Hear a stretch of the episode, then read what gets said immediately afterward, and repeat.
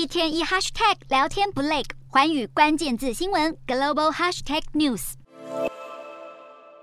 想去日本玩又不想导游跟前跟后的人有福了。日本首相岸田文雄三十一号召开记者会，表示目前世界各国国际交流趋于活络，日本也参与国际交流，将善用日元贬值等情况放宽边境管制措施。不过，游客根据新规定，虽然不再需要导游陪同，但还是需要报团，和完全的自由行还是有差别。另外，日本政府原本要求所有入境旅客必须出示搭机前七十二小时以内的 PCR 阴性检测报告，这项规定也将在九月七号起松绑。往后只要打过三剂疫苗者，就不需要 PCR 阴性证明报告。不只是日本，南韩防疫当局也宣布放宽入境规定。南韩防疫当局宣布将解除入境前需接受 PCR 检测的规定，不过旅客入境后一天内还是要接受 PCR 检查，避免海外流行变种病毒株流入南韩境内。另外，南韩文化体育观光部也宣布，八月暂时开放台湾、日本及澳门旅客免签入境的措施将延长到十月底，希望能够促进观光产业复苏。